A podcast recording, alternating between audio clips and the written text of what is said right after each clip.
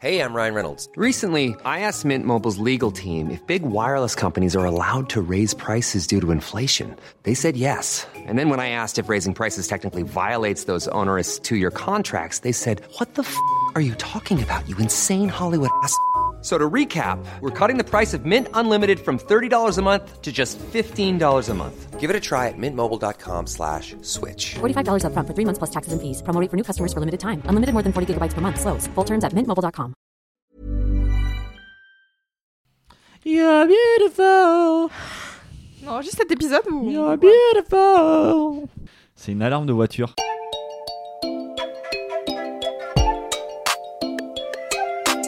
Salut, c'est Clément. Et salut, c'est Louise Petrouchka. Et vous écoutez bien le son d'après.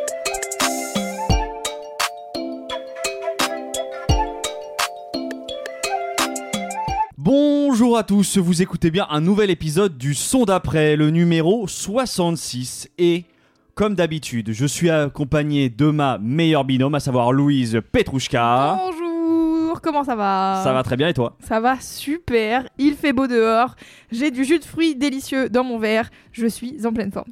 Écoutez, c'est presque le soleil et l'été qui s'amènent. voilà, on est euh, prêt, hein. on est prêt pour l'été, ouais. Et c'est, on va retrouver ça dans ta playlist aujourd'hui? Pas tant. Pas tant que ça. C'est pareil, hein, c'est un peu contrasté. Mais avant tout de suite qu'on vous présente les quatre morceaux là qu'on a préparés pour vous Eh aujourd'hui, je vous rappelle que vous allez pouvoir retrouver ces quatre morceaux dans la playlist du son d'après sur toutes les plateformes Deezer, YouTube, euh, Apple Music, Spotify. Vous pouvez aussi retrouver toutes les notes afférées un petit peu à ce qu'on va vous raconter aujourd'hui, les artistes, les albums, ça c'est dans les notes du podcast. Vous pouvez aussi nous suivre sur les feeds de vos podcasts, à savoir euh, Apple Podcast, Castbox, euh, Podcast Addict, enfin tout ça. Toutes les applications de podcast, quoi, finalement. Exactement. On si ça partout. vous plaît aussi, vous pouvez nous rajouter des petites étoiles hein, euh, sur Apple Podcast, sur Spotify Oui. et même sur d'autres. Il y a même des commentaires, donc n'hésitez pas à mettre des Exactement, mettez des commentaires, on les lit et on, on essaye de répondre aussi un maximum sur les réseaux parce que c'est aussi ça du coup la dernière recommandation, c'est de nous Oui. suivre sur les réseaux, à savoir Instagram, Twitter et désormais TikTok. On s'amuse bien, on fait des petites vidéos. Euh, voilà, Des c'est petits c'est- TikTok, des petits Reels. on, voilà, on explore d'autres euh, d'autres phases et on se fait bien plaisir. Voilà, on va pouvoir commencer. Et Louise, c'est toi qui commence aujourd'hui. Tout à fait, et je vous propose de démarrer cet épisode avec une douceur digne des meilleures pâtisseries. Elle s'appelle Molly et c'est une chanteuse ghanéenne originaire d'Accra, qui est la capitale du pays. Vous l'avez peut-être déjà entendu sur l'excellent titre Sad Girls Love Money euh, d'une autre artiste ghanéenne qui s'appelle Amare. Et le titre est devenu un tube euh, en 2021 grâce au remix sur lequel posait Kali Uchis. On écoute un extrait.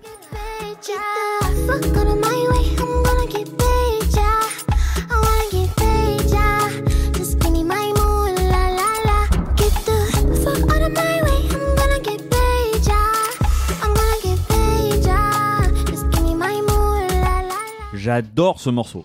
Moi Vraiment, aussi. ah ouais, c'est. euh, oui, en- dans, dans, dans mon sang. Franchement, Oui, on pourrait écouter ça. euh, On euh, avait, vu, on avait vu Amaré euh, le jouer à, à Will of Green l'année dernière, avant l'orage misérable qui vrai, a annulé toutes les dates de la soirée. Et en fait, il faut savoir que sur ce titre, Molly chante les refrains, les premiers couplets, le bridge. Ce qui Ah fait oui, quand même beaucoup mal, pour ouais. un titre qui a rendu célèbre quelqu'un d'autre. C'est un peu énorme.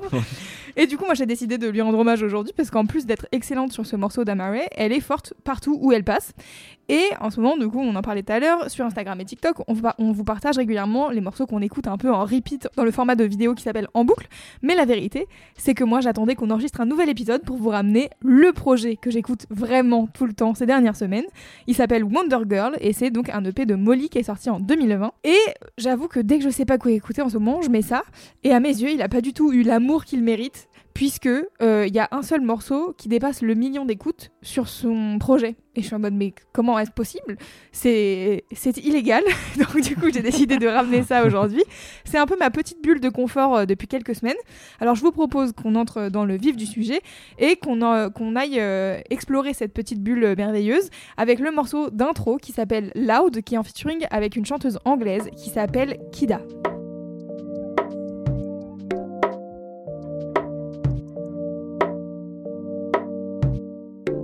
It's over. I don't wanna be sober. I go higher, I go lower. Yeah, venom, I go blow 'em, go blow 'em. I'm riding the wave, I'm vibing.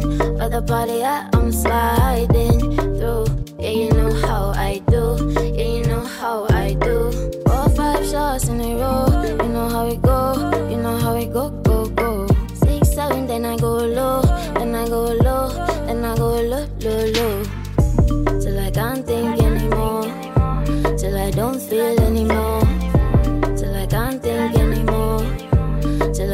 Feel anymore. Till I can't think anymore. Till I don't feel anymore. Till I can't think anymore. Till I don't feel anymore. Da da da da da da da da da da. It's 5 a.m. I've been up since 10. Rolling a blunt and smoking it up. Wake up in my hand and I don't need a man. All I need is that feeling. A couple hours on cloud nine. Don't worry, I go take my time. I let it take control. I'm on the road. Loud de Molly en featuring avec Kida, une petite douceur pour commencer en beauté ce nouvel épisode. Est-ce que tu as kiffé Clément? Écoute, j'ai grave kiffé. Euh, Tout d'abord, je comprends tout à fait pourquoi tu écoutes ça tout le temps. Parce que ça fait du bien. Et, oui. et telle la caresse entière qu'on est en train de siroter, bah oui, c'est Ouais. ça. Moi, j'ai l'impression un petit peu qu'on me fait des, des petits câlins, des petits, avec cette musique. Ouais. Donc ça, c'est très agréable. Et par contre, bah, tu vas me... Parce que je... Là...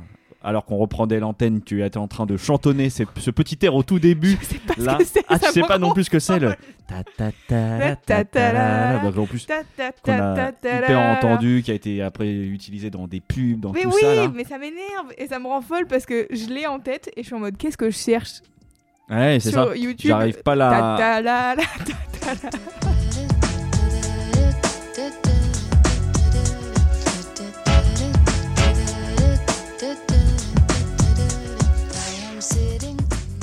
Mais donc moi je vous le disais, c'est un peu ma, ma comfort music du moment.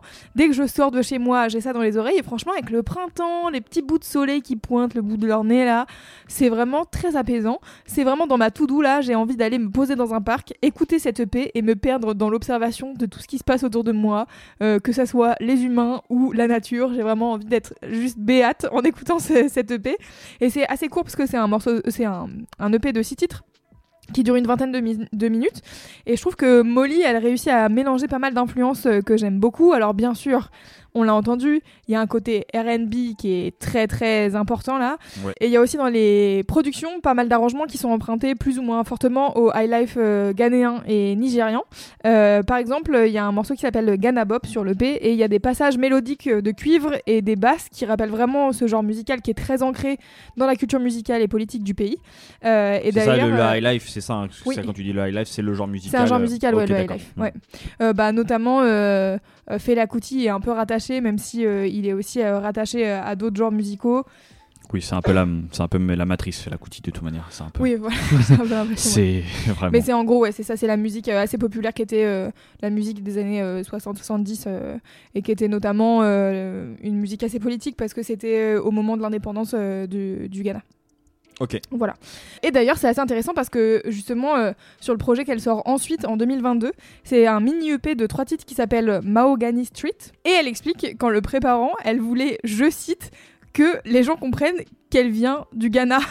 Parce qu'en fait, pendant longtemps, j'ai lu plein d'interviews d'elle où en fait les gens avaient l'air de penser qu'elle avait été élevée en Floride, parce qu'elle a un père euh, qui est américain, donc elle est américano-ghanéenne.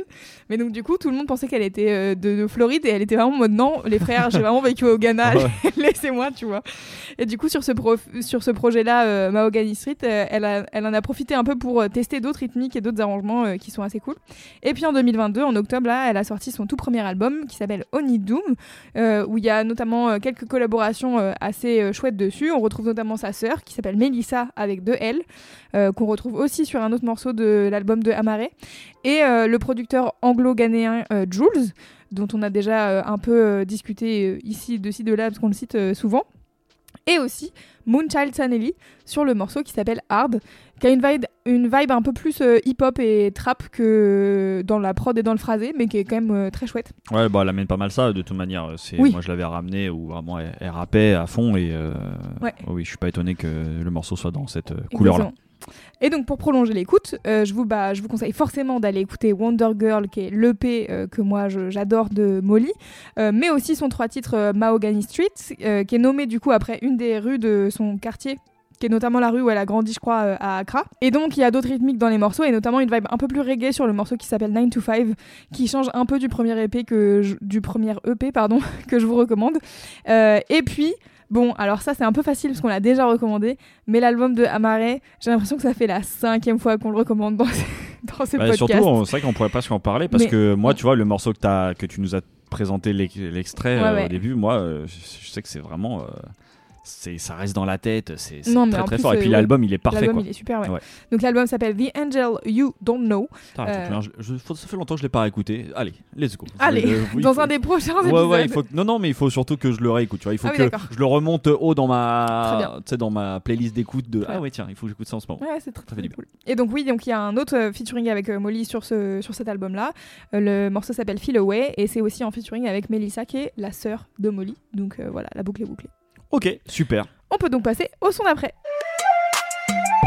Et ben moi pour commencer aujourd'hui, j'ai envie de vous parler de BO de films. Oui, parce que en fait, je suis quelqu'un qui regarde beaucoup de films, des formations professionnelles obligent, et pourtant, euh, il se trouve que depuis le début de ce podcast, j'ai assez peu ramené de BO en fait, C'est mon- vrai. trop peu à mon goût. Et ces derniers temps, c'est vrai que j'ai pas mal de coups de cœur en fait qui proviennent de BO, que ça soit de la composition originale, mais ou sinon des morceaux, tu sais, sélectionnés euh, pour Oui. les films quoi. Et c'est vrai que le rapport à une BO, c'est un peu particulier. Je sais pas toi, mais moi, ça, ça va vraiment dépendre du film. Parfois, elles se font totalement dans le film et en fait, j'y fais même pas attention. Hmm. Tu vois. Oui, c'est ce dont on parlait avec euh, Ambre. euh, Tout à fait, exactement. C'est vrai qu'on en avait un petit peu abordé. De temps en temps, du coup, elle est trop visible au point que ça elle en devient écœurante. Et puis, parfois, petit miracle, elle vient viser vraiment juste et toucher ton petit cœur. Et Ouais. c'est ce que j'ai eu, par exemple, récemment avec un morceau de la BO extrait du film La Chambre du Fils de Nanni Moretti, qui m'a profondément touché. Et c'est du coup le morceau que j'ai choisi de vous ramener aujourd'hui. La Chambre du Fils, c'est un drame qui parle de famille et comment on se reconstruit après un deuil. C'est très touchant et sensible, vous allez voir, et je trouve que le morceau accompagne vraiment bien un peu cette énergie. Et il est l'œuvre d'un pilier en fait de la musique, à savoir Brian Eno. Le morceau s'appelle By the River. On écoute ça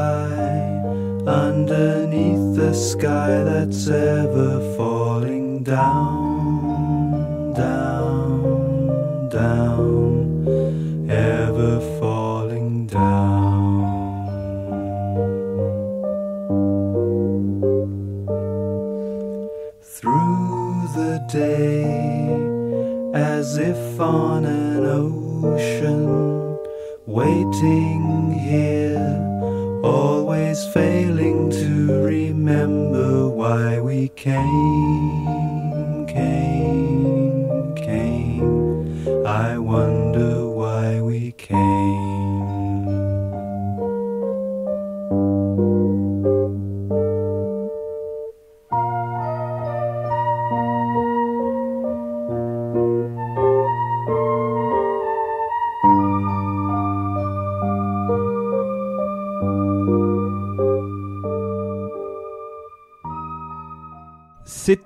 Brian Eno et son morceau By the River. Alors c'est très beau, mais on est en effet pas du tout dans le printemps aujourd'hui. on a décidé de vous déprimasse. Je suis désolé. C'est vrai que c'est un morceau, oui, c'est un peu plombant. Allez, on va le dire comme ça. Non mais franchement c'est très beau, c'est magnifique, euh, la- sa voix est, est incroyable. Enfin vraiment en fait je trouve assez fou euh, la balance qu'il y a entre la sensibilité de des paroles, de sa manière de chanter et tout, et en même temps le côté un peu presque enfantin du xylophone euh, Ouais. et de tu vois juste ce piano euh, Bah ouais, tu vois, moi sonne je un peu me- comme une balade d'enfant. Moi, je me suis noté, euh, je trouve que en fait, il se dégage une émotion folle du morceau. Il y a quelque chose presque d'absolu dans cette simplicité, en fait, c'est ce dépouillement. Et comme tu dis, il y a ce petit xylophone. J'ai l'impression en fait qu'on est quelque chose entre la comptine et le requiem, Ouais, tu vois. C'est du coup, C'est euh, assez. euh, je pense que c'est vraiment d'ailleurs c'est ce qui crée euh, toute la puissance du morceau, ce- cette espèce de grand écart Mhm. et qui vient, enfin moi vraiment instantanément. je crois qu'elle est utilisée deux fois dans le film et waouh. Et c'est et c'est lui qui fait la BO de tout le film ou c'est non, des- je des- je suis pas allé rechecker, mais je crois que c'est vraiment que ce morceau-là qui a été choisi, tu vois, à un Ouais. moment bien précis. Bon, vu, vu la puissance du truc, Mhm. t'imagines euh, un peu le, l'émotion. voilà l'émotion que ça peut ça peut amener et puis j'aime bien c'est vrai que bah tu retrouves alors je vais vous en parler un petit peu mais il y a une petite phase aussi un petit peu plus aérienne un peu jeu vidéo là au milieu du morceau Ouais. c'est euh, que je trouve euh, très intéressant et qui est finalement assez assez typique de la musique de Brian Eno donc euh, en fait ce que ce que j'ai aimé évidemment c'est vraiment l'impact émotionnel direct de ce morceau et du coup, l'avantage en découvrant ce type de morceau, c'est que ça a été pour moi aussi l'occasion de me plonger un peu dans la discographie de Brian Eno. Brian Eno, c'est un artiste majeur, présenté comme un véritable pionnier de la musique. Euh, et voilà, il a plus de 60 albums au compteur sur une carrière de plus de 50 ans. Ouais. Et je sais pas toi, mais moi, Brian Eno, ça m'a toujours paru être une sorte de, de montagne à gravir. Ouais, Pour ça, vraiment que- s'intéresser à tout ce qu'il a fait, euh, tu vois. Ah, J'ai jamais, moi j'ai jamais, euh, je pense, effleuré ne serait-ce que quatre morceaux de Brian Eno. Alors quand tu vois les 70 albums, t'es un peu en mode bon, Ouais, c'est c'est trop gros, tu sais. par où commencer, Ça je ne sais pas. Exactement. Bah, c'était. euh, J'avais jamais. euh, Il y avait une part de moi, c'est qui avait cette curiosité de se dire tiens, mais en fait, pourquoi c'est quelqu'un d'aussi important dans la musique, etc. Mais quand t'as pas forcément euh, l'angle d'attaque là, et ben, euh, j'avais euh, mis ça de côté parce que c'était trop impressionnant. Et Ouais, tout en sachant qu'il fait forcément partie de plein de trucs qu'on a écoutés sans le savoir quoi. Bah c'est ça qui est passionnant et c'est là je vais il faudrait trois épisodes Oui. pour décrire la carrière de Brian Eno donc je vais juste tâcher de de, de gratter un petit peu les, les Ouais. premières tu vois moi je pense avoir gratté à peine un dixième de sa carrière euh, musicale moi je vais essayer de vous faire une petite présentation euh, rapide Brian Eno il est surnommé Brain One euh, sous- le cerveau numéro 1 Ok. pour son approche en fait très réfléchie, très expérimentale et méthodique de la musique. Et moi, chose que je ne savais pas par contre, c'est qu'il a eu un peu plusieurs carrières. Tu vois, il commence en fait au début des années 70 en tant qu'ingé son et claviériste pour un groupe de rock qui s'appelle Roxy Music. Ok. Roxy Music, c'est le groupe de Brian Ferry. Je pense que ce nom-là, tu as déjà dû l'entendre aussi, Pas non du tout, ça me parle pas du tout. et bah Brian Ferry, c'est un, un chanteur euh, qui a fait du rock, euh, un peu pop. Enfin moi c'est comme ça. J'avoue que j'ai pas plus creusé la carrière de Brian Ferry, mais euh, je sais que c'est un nom Ah assez oui, il y avait important. dé- déjà celle de Brian Eno. Oui, tu vois ce que je veux dire. Et c'était déjà beaucoup. Et à ce moment-là, du coup, il amène directement, en fait, euh, par les synthés et tout, les premières sonorités électroniques, on va dire, dans la musique rock. Et sauf que rapidement, le courant ne passe plus avec Brian Ferry. Il y avait visiblement un Brian de trop dans ce groupe. et Eno, euh, du coup, euh, se lance en solo. Et il commence à sortir des albums de rock sur lesquels tu entends déjà qu'il expérimente pas mal de sonorités électroniques. C'est assez intéressant d'aller écouter parce qu'en fait, t'as vraiment la patte du rock euh, anglais des années 70, mais toujours avec une sorte de petite bizarrerie euh, qui est assez intéressante à écouter.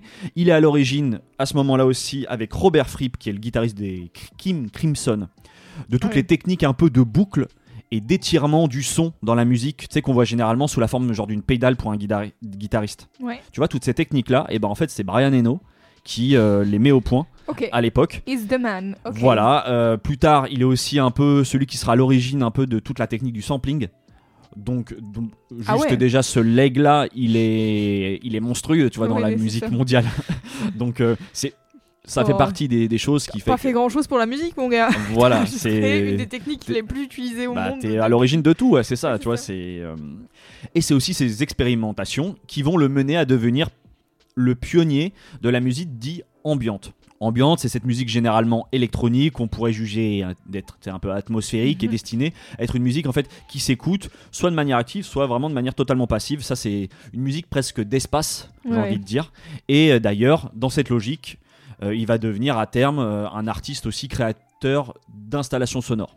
C'est aussi euh, quelque chose qui fait sa réputation aujourd'hui. Et cette patte expérimentale, plusieurs artistes vont venir la chercher pour les aider à la production de leurs disques. Le premier et le plus connu est bien sûr David Bowie, Mhm. qui vient le chercher pour sa trilogie dit berlinoise, avec euh, Heroes, euh, qui est un peu euh, genre le morceau phare euh, de cette Ouais. période-là.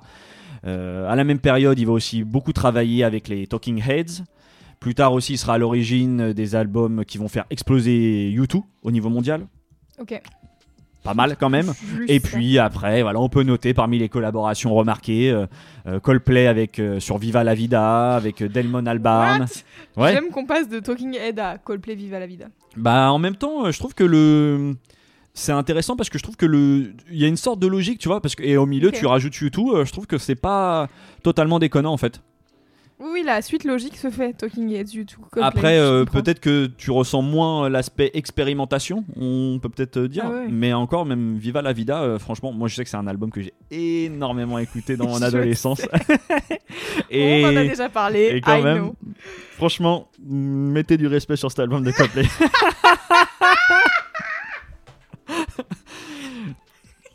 Et puis, franchement, un Stade de France euh, qui chante oh, oh, oh, oh, comme ça, en cœur, Ah, c'était tu le fais très bien. c'était incroyable. Bref, quand même, par la suite aussi, il va collaborer notamment avec Delmon Albarn, avec James Blake. Bref, on- il a vraiment un CV long comme le bras. Euh, je peux pas tout vous décrire. Si, quand même, fun fact, après je m'arrête de vous noyer sous les références, mais il est le créateur, musicien, sais, celui qui a créé la musique de démarrage de Windows 95. Ah oui, ça, je savais. J'avais cette Voilà. info. Pour les gens de notre génération, c'est un petit clin d'œil et bon, tout le monde a déjà dû Tu pourras entendre. mettre l'extrait? Je pourrais le mettre maintenant.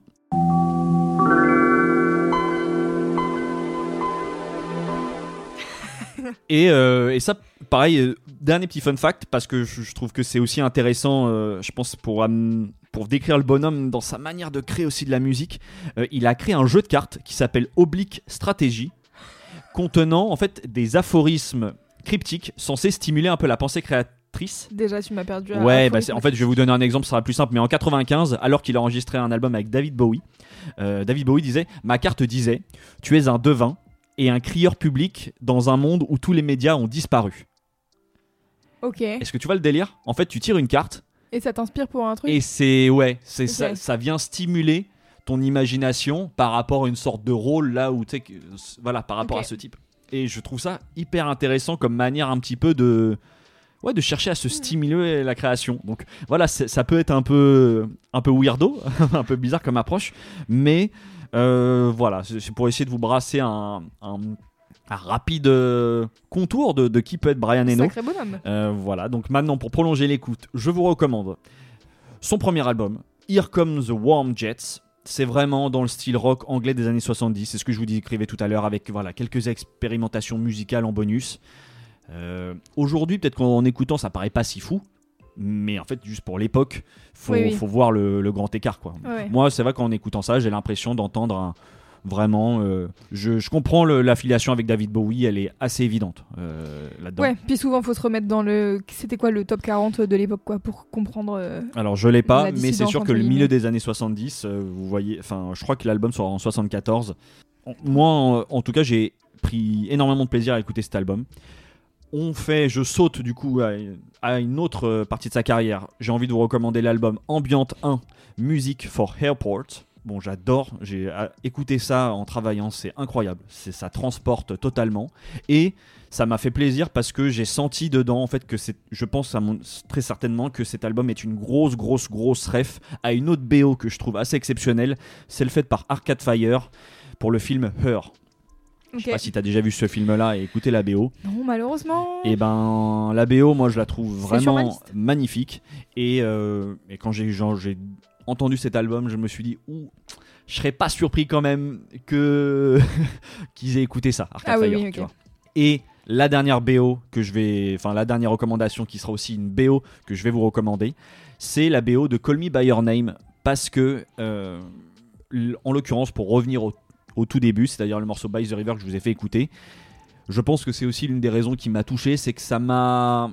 J'ai trouvé ça cousin euh, au morceau que, assez magnifique qu'on peut retrouver dans la BO de Call Me By Your Name, euh, composé par Sufjan Stevens. Sufjan Stevens, ouais. Voilà, exactement. Et le fameux Mystery of Love, qui, enfin le fameux, je sais pas si c'est fameux, Aussi, mais en tout fameux, cas, oui, oui, oui. je pense que Je pense un les gens certain nombre de gens. Tous les gens qui ont vu Call Me, Call Me By Your Name euh, connaissent ce morceau. Et même Sufjan Stevens, c'est quand même un artiste assez. assez important et je trouve que en fait on retrouve la, la même sensibilité euh, ou quelque que chose qui dire. crée vraiment ce- le même type d'émotion que euh, le morceau By the River Mm. de Brian Eno. Donc voilà, ça fait pas mal de choses à aller écouter. Euh, si vous avez la foi, vous pouvez plonger dans la discographie de Brian Eno. Les recommandations que je vous ai faites peuvent être une sorte de première a- approche. Et puis, et puis voilà, c'est déjà pas mal. Ouais, je pense qu'il y, a- Voilà. il y a de quoi Il y a de faire en termes de devoirs, ouais. Je vous propose qu'on passe au son d'après. De mon côté, je viens vous parler de la productrice, chanteuse et DJ américano-coréenne Yeji. Elle s'est fait connaître du grand public il y a maintenant 6 ans à peu près quand elle a sorti ses tout premiers EP à 6 mois d'écart. Le premier auquel elle donnait son nom, Yeji, et le second qui s'appelle simplement EP2. à l'époque, sur ce dernier, c'est le titre Rain Girl qui l'a fait connaître. Pour les gens à qui ça ne dit rien, voici un tout petit extrait. Si vous connaissez, ça va très vite vous revenir dans la tête.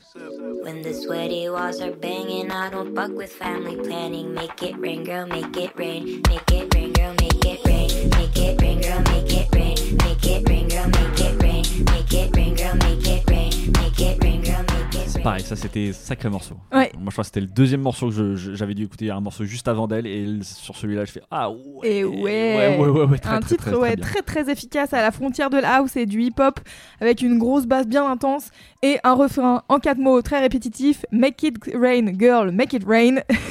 C'est tout ce qu'il faut pour faire un tube. Exactement. Perso, moi, je la découvre à ce moment-là, comme beaucoup de gens, je pense. Et malgré tout, ça fait déjà plusieurs années qu'elle évolue à l'époque dans la scène new-yorkaise euh, électro, notamment en tant que DJ à des soirées euh, plutôt house. Et en fait, en 2017, c'est aussi l'année où elle fait sa première Boiler Room, euh, qui accélère un peu la hype et l'attente autour de ses projets. Euh, et finalement, il faudra attendre trois ans, en 2020, en pleine pandémie mondiale, pour qu'elle sorte un nouveau projet sous forme de mixtape chez XL Recordings, qui est son label, qui s'appelle What We Personnellement, j'étais complètement passée à la masse de, cette mixtape. Euh, alors moi, c'est début avril dernier là euh, que je vois partout qu'elle a sorti enfin son premier album studio. Euh, alors je suis ravie de pouvoir reposer une oreille sur ses productions et de voir un peu comment tout ça a évolué. Le disque s'appelle With a Hammer. Et avant d'en parler, je vous propose qu'on en écoute un extrait. J'ai choisi le titre Radio Not en featuring avec Kei Wata.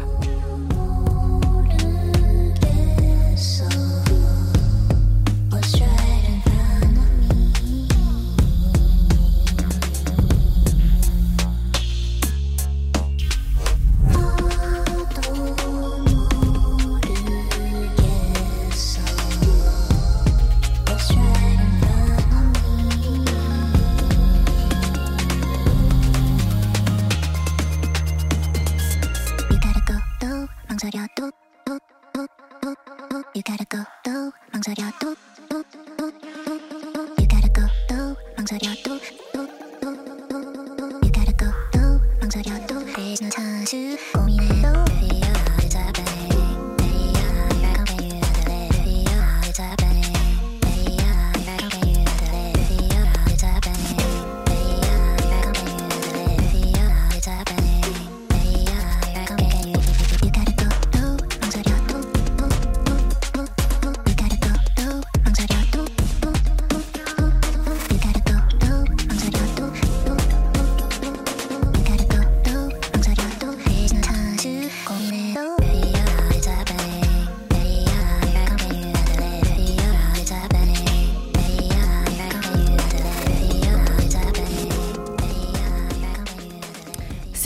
Ready or Not de Yeji en featuring avec Kawata, qui est un producteur new-yorkais sur lequel je n'ai pas beaucoup plus d'informations. Car euh, ça a l'air d'être un bébé producteur. Il a, je crois qu'il a sorti un seul EP. Bref, euh, Yeji, Clément, qu'est-ce qu'on en a pensé? Écoute, euh, moi c'est une artiste que, bah, comme toi, je l'avais découvert euh, avec, euh, tu vois, euh, Son EP là ouais, son EP. je suis Sa reprise de Drake donc. Exactement, il y avait Passion Fruit. que je suis en écoutant le morceau, je suis retombé dessus. Et je crois que c'est ça le tout premier morceau sur lequel Ouais. qui me fait tomber sur elle. Je me souviens avoir écouté la mixtape. Je vois que j'avais coché des quelques morceaux, Ah oui. mais en même temps, j'en ai pas un grand souvenir. Je vais pas mentir.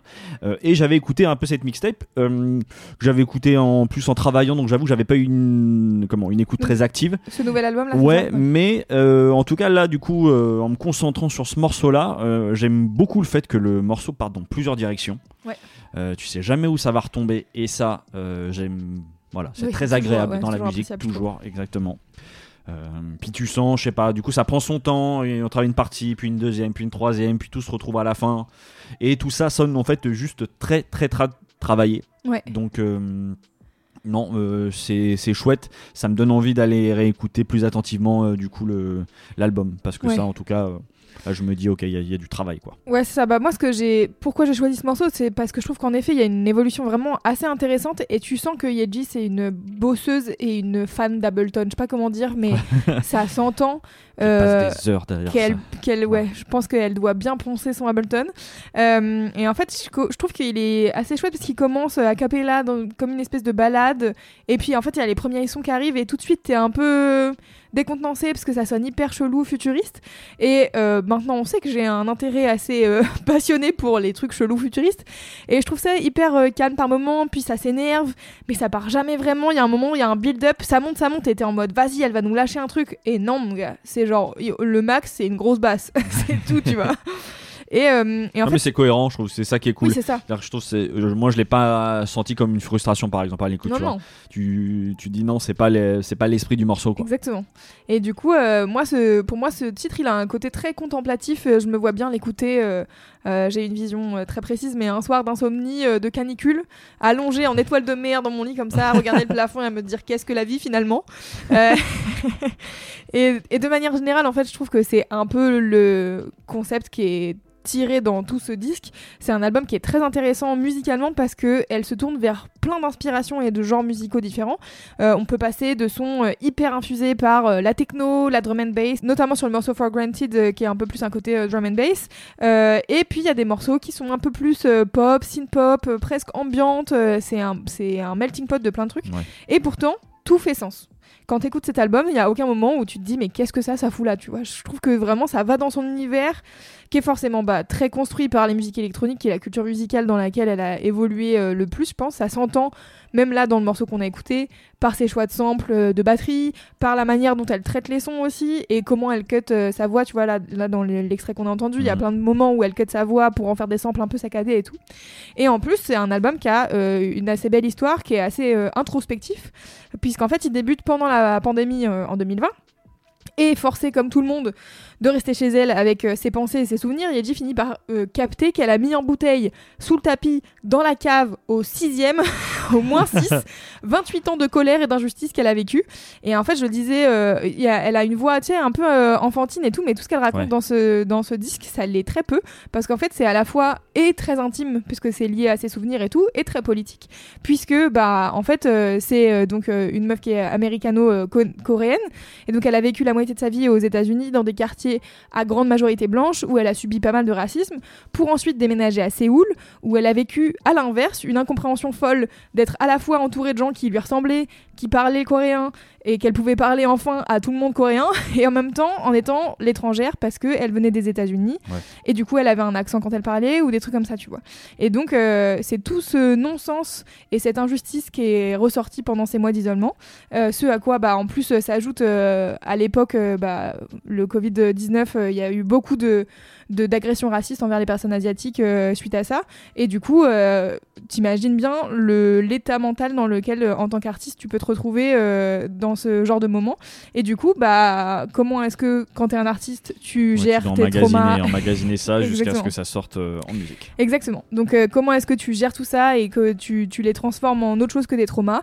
Eh ben, t'écris un disque et donc elle s'est assise avec ses sentiments de colère et de rage et d'injustice et elle en a fait de la musique et elle a posé des mots euh, sur tout ça. Et euh, du coup, il ressort cet album qui est vraiment euh, hyper intéressant. Et en plus, euh, euh, faut savoir que Yeji, elle, a une, formation, je crois, de graphisme. Enfin, elle a fait plein de trucs au niveau artistique, etc. Et il me semble qu'il y a tout un une sorte de mini BD, en tout cas de comment ils appellent ça, un outlet, un, un presslet, je ne sais plus. Bref, il y a une espèce de mini BD qui va avec euh, l'album qui s'appelle donc With a Hammer.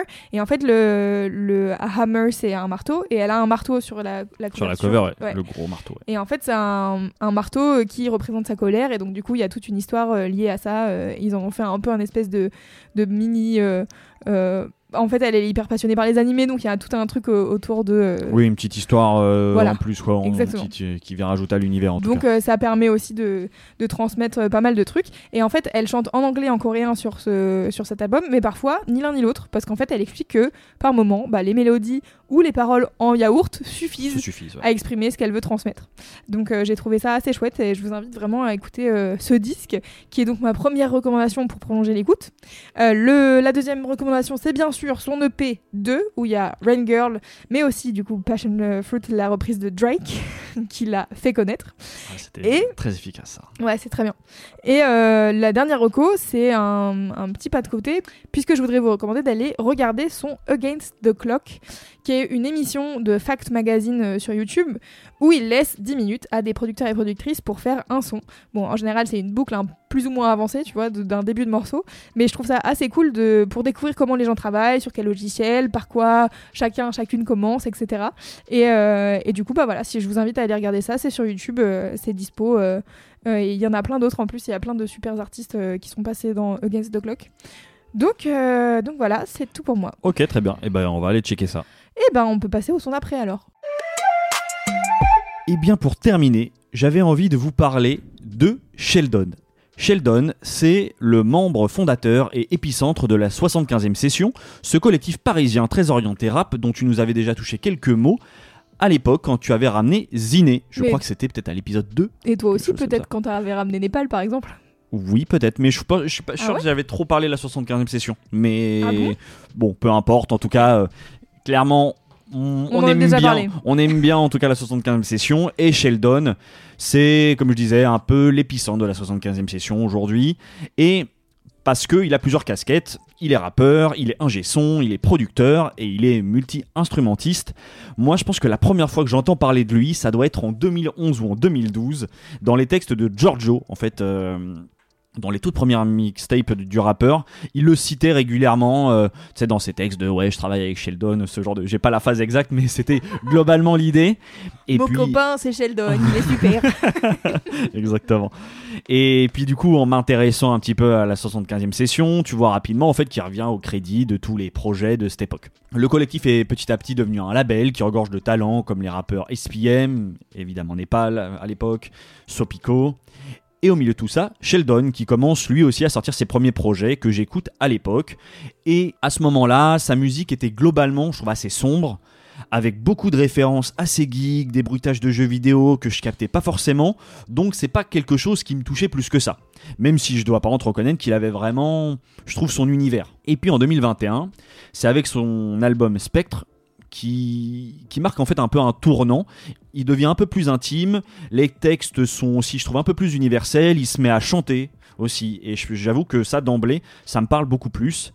Parce que Sheldon écrit très bien sur la nostalgie, le vague à l'âme, et la musique, je trouve, de manière générale, devient un peu plus lumineuse aussi, plus organique. Pour vous montrer un peu à quoi ça ressemble, euh, un peu cette évolution, je vous propose d'écouter un peu de musique, à savoir le morceau Light Off, issu de son dernier album Hilo. J'aime bien quand t'éteins la lumière. Quand tu fais froid dans la ville, que la lune dans son secret. Je préfère quand t'éteins la lumière. Je me sens mieux dans le silence quand l'obscurité résonne. S'il te plaît, dans la lumière. Je voudrais rester tout seul pendant quelques instants. Je t'en supplie, ne rallume pas la lumière. Je me sens plus beau dans le noir, je sais faire danser les ombres. J'aime bien quand t'éteins la lumière. Quand tu fais froid dans la ville, que la lune dans son secret. Je préfère quand t'éteins la lumière. Je me sens mieux dans le silence quand l'obscurité résonne. S'il te plaît, dans la lumière. Je voudrais rester tout seul pendant quelques instants. Je t'en supplie, ne rallume pas la lumière. Je me sens plus beau dans le noir, je sais faire danser les ombres. J'aime bien quand t'éteins la lumière. J'ai la tête vide, je fais la chasse aux problèmes, on n'a pas la même vie. Moi au moins je respire, je reste digne. On résout pas le manque affectif avec la médecine. Je suis en magma, bien sûr que ça me convient pas trop. Je veux voyager pour de vrai, faut qu'un avion, faut qu'un bateau. Je suis en mission contre l'ennui. Suis en mission contre l'envie, faut qu'une folie, faut qu'un château. Ah, tu voulais qu'on se blesse, c'est réussi, je ressens plus rien. Tu m'as brisé le cœur et depuis tu ressens plus le tien. Ah, tu voulais qu'on se batte, mais j'aime pas trop la bagarre. J'aime pas trop le danger, je suis un chaton dans la savane. J'ai des techniques de protection un peu envahissantes. Je crois pas que vivre en communauté se fait en s'alignant. Je suis assuré comme never, je reconnais le chemin. Je sais fuir les parasites, je reconnais leur venin. C'était Sheldon avec le morceau Light Off. Louise, je me tourne vers toi. Qu'est-ce que tu en as pensé? Eh ben, c'était super. J'ai adoré ce qui s'est passé. Ouais, J'aime beaucoup cette petite euh, rythmique de guitare là, Ouais, cette hein. petite mélo. très efficace. Euh, J'ai juste eu un peu de, de frisson dans mes oreilles parce qu'en fait sur le refrain, il fait une, un espèce d'ASMR là. Ah ouais ça me stresse. Parce qu'en fait, il fait les bacs et il fait les bacs que dans une oreille. Ah, j'ai- tu vois, j'ai même pas fait gaffe. Ouais, ça me- c'est Ah vraiment, vraiment pas grand chose, mais du coup, quand perturbé. tu t'écoutes au casque, c'est un peu perturbant. Mais, euh, mais c'est trop bien. Euh, moi, j'avoue que j'avais pas capté qu'il avait sorti un nouveau projet et Mm. Sheldon, euh, j'avais écouté, bah, je crois, le, le projet précédent, Spectre, je pense. ouais. Et euh, j'avais kiffé, mais euh, tu vois, c'est j'ai écouté, j'ai bien aimé, mais sans y retourner spécialement et tout. Mhm. Ouais, ouais, je peux. Et, euh, et en vrai, euh, tu vois, genre là, à chaque fois que, en fait, à chaque fois que je l'écoute, je suis en mode ouais, c'est vraiment bien, c'est hyper bien écrit. euh, il a des super, euh, des super phases qui sont assez poétiques, assez jolies et tout. Ouais, j'aime beaucoup son écriture. ouais. Je trouve qu'il a une, une belle sensibilité. En fait, moi, c'est ça qui me touche. euh, C'est pour ça d'ailleurs que je le ramène essentiellement, enfin, essentiellement euh, pour l'ensemble. Mais moi, je pense que vraiment, ce qui m'attire chez Sheldon, c'est cette sensibilité. Mm. C'est-à-dire à la fois cette sincérité, tu le sens à cœur ouvert et en même temps, tu sens aussi, tu sens beaucoup de pudeur. Je pense notamment dans sa manière d'écrire, tu vois, et du coup, Ouais, tu passes par un peu par des images, des métaphores, des choses un petit peu éloignées, mais qui, je trouve, sont très parlantes. en- C'est ça que je trouve assez beau. J'aime bien aussi cette manière qu'il a de parler de lui, en fait, Ouais. de son rapport là, dans ce morceau-là, par exemple, son rapport à la bagarre, la manière de dire que tu vois, il se sent plus beau dans le noir, tu sais, ces Oui, petites son failles. rapport au corps et tout. Ouais, son rapport au corps et tout, je trouve ça en fait euh, très sensible et touchant. Et j'aime bien du coup, parce que il le fait déjà depuis au moins, le- c'est ça le précédent album, euh, j'aime bien cette manière d'incarner un autre type de masculinité, tu vois, et de l'assumer en rappant. C'est pas Ouais. si commun encore, je trouve, dans le rap. Donc euh, ça, euh, j'apprécie beaucoup. Mm. Dans le même sens, je l'écoutais en interview chez Mehdi Maizi. Et euh, il lui demandait, ouais, c'est vrai, et il lui demandait, tu sais, c'est quoi ta première claque musicale? Et lui, il répond Henri Dess.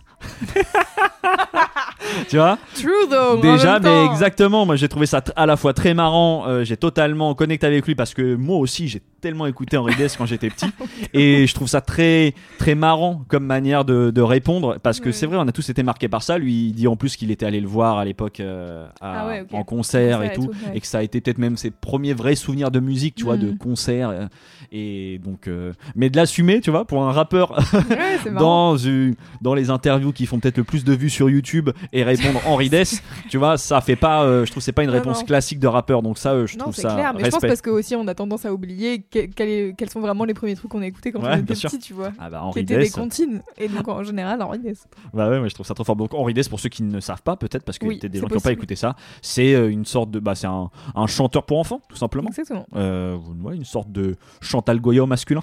Ouais, c'est le Chantal Goya des années 90. voilà, voilà. exactement. Je suis content, c'est le printemps. Aujourd'hui, j'ai rien à faire. Quelle aubaine de turlutaine. Je marche le nez en l'air. Je suis content, c'est le printemps. Les arbres sont en couleur dans les nids.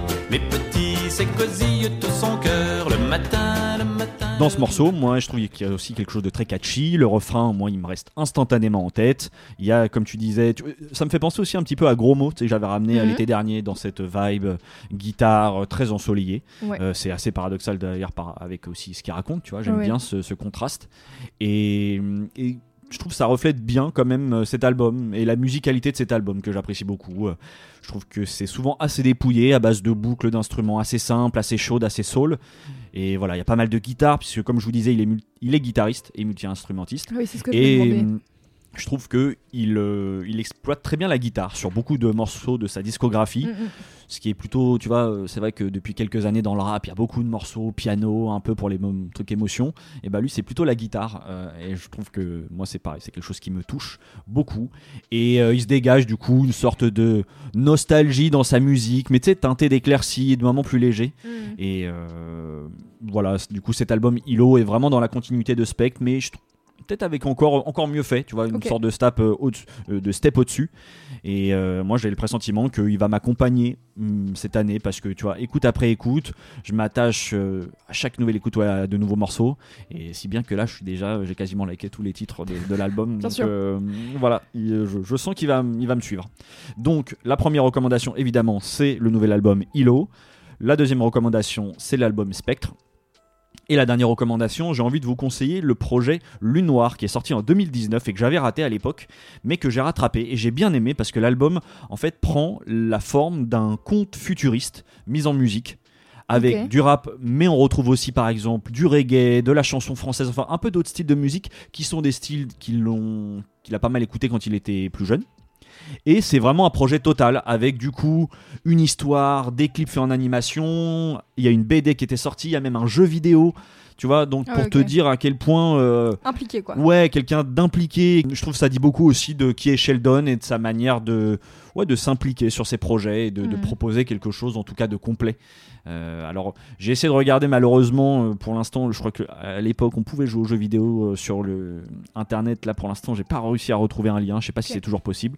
Mais le projet, déjà, d'une part, est très intéressant. C'est-à-dire que juste que tu lances l'album. euh, ça parle d'un petit garçon. Enfin, je j'ai pas, j'ai pas encore si- situé tous les tenants et les aboutissants de l'histoire. Je suis Ouais. pas allé au bout, mais c'est, je trouve ça très intéressant comme approche. Et euh, voilà, je trouve que c'est une bonne Ouais, manière aussi d'aller euh, s'intéresser à Sheldon. Voilà. Formidable. Écoute, je pense qu'on est arrivé au bout de cet épisode. Alors c'est vrai que oui, maintenant après coup, c'était pas si ensoleillé que ça. un peu contrasté. J'ai essayé de le ramener un peu avec la guitare à la fin, mais euh, maintenant qu'on a fait le constat Voilà. de fin, c'est que oui, on avait quand même des trucs plutôt, euh, bah, plutôt chill à ramener. voilà exactement. au mieux chill, C'est pas encore l'été. Là, c'est pire un est- peu déprimant. Ouais. Il y a un peu de tout, mais d'émotion, c'est cool. Non mais c'est bien. C'est euh, c'est pas toujours euh, la fête juste parce qu'il y a du pas- soleil, ok? Exactement. Euh, non mais euh, ça m'a fait plaisir de, de réécouter Sheldon là. Je suis très contente. euh, ça m'a donné envie d'aller écouter le projet. Bah vraiment le projet est top. Superbe. Bah écoute Louise, je pense qu'on va se quitter là. Je crois bien, oui. On annonce comme le prochain épisode sera Un épisode avec un invité. avec un invité et on vous spoil pas, mais on a très hâte Ouais. de discuter avec cette personne. Ça va être super, je pense. Ouais, complètement. On vous remercie à nouveau de nous écouter et puis nous on se dit À à dans dans deux deux semaines.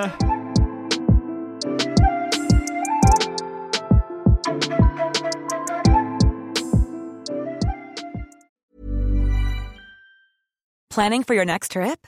Elevate your travel style with Quince. Quince has all the jet setting essentials you'll want for your next getaway, like European linen, premium luggage options, buttery soft Italian leather bags, and so much more. And is all priced at 50 to 80% less than similar brands. Plus, Quince only works with factories that use safe and ethical manufacturing practices. Pack your bags with high-quality essentials you'll be wearing for vacations to come with Quince. Go to quince.com slash pack for free shipping and 365-day returns.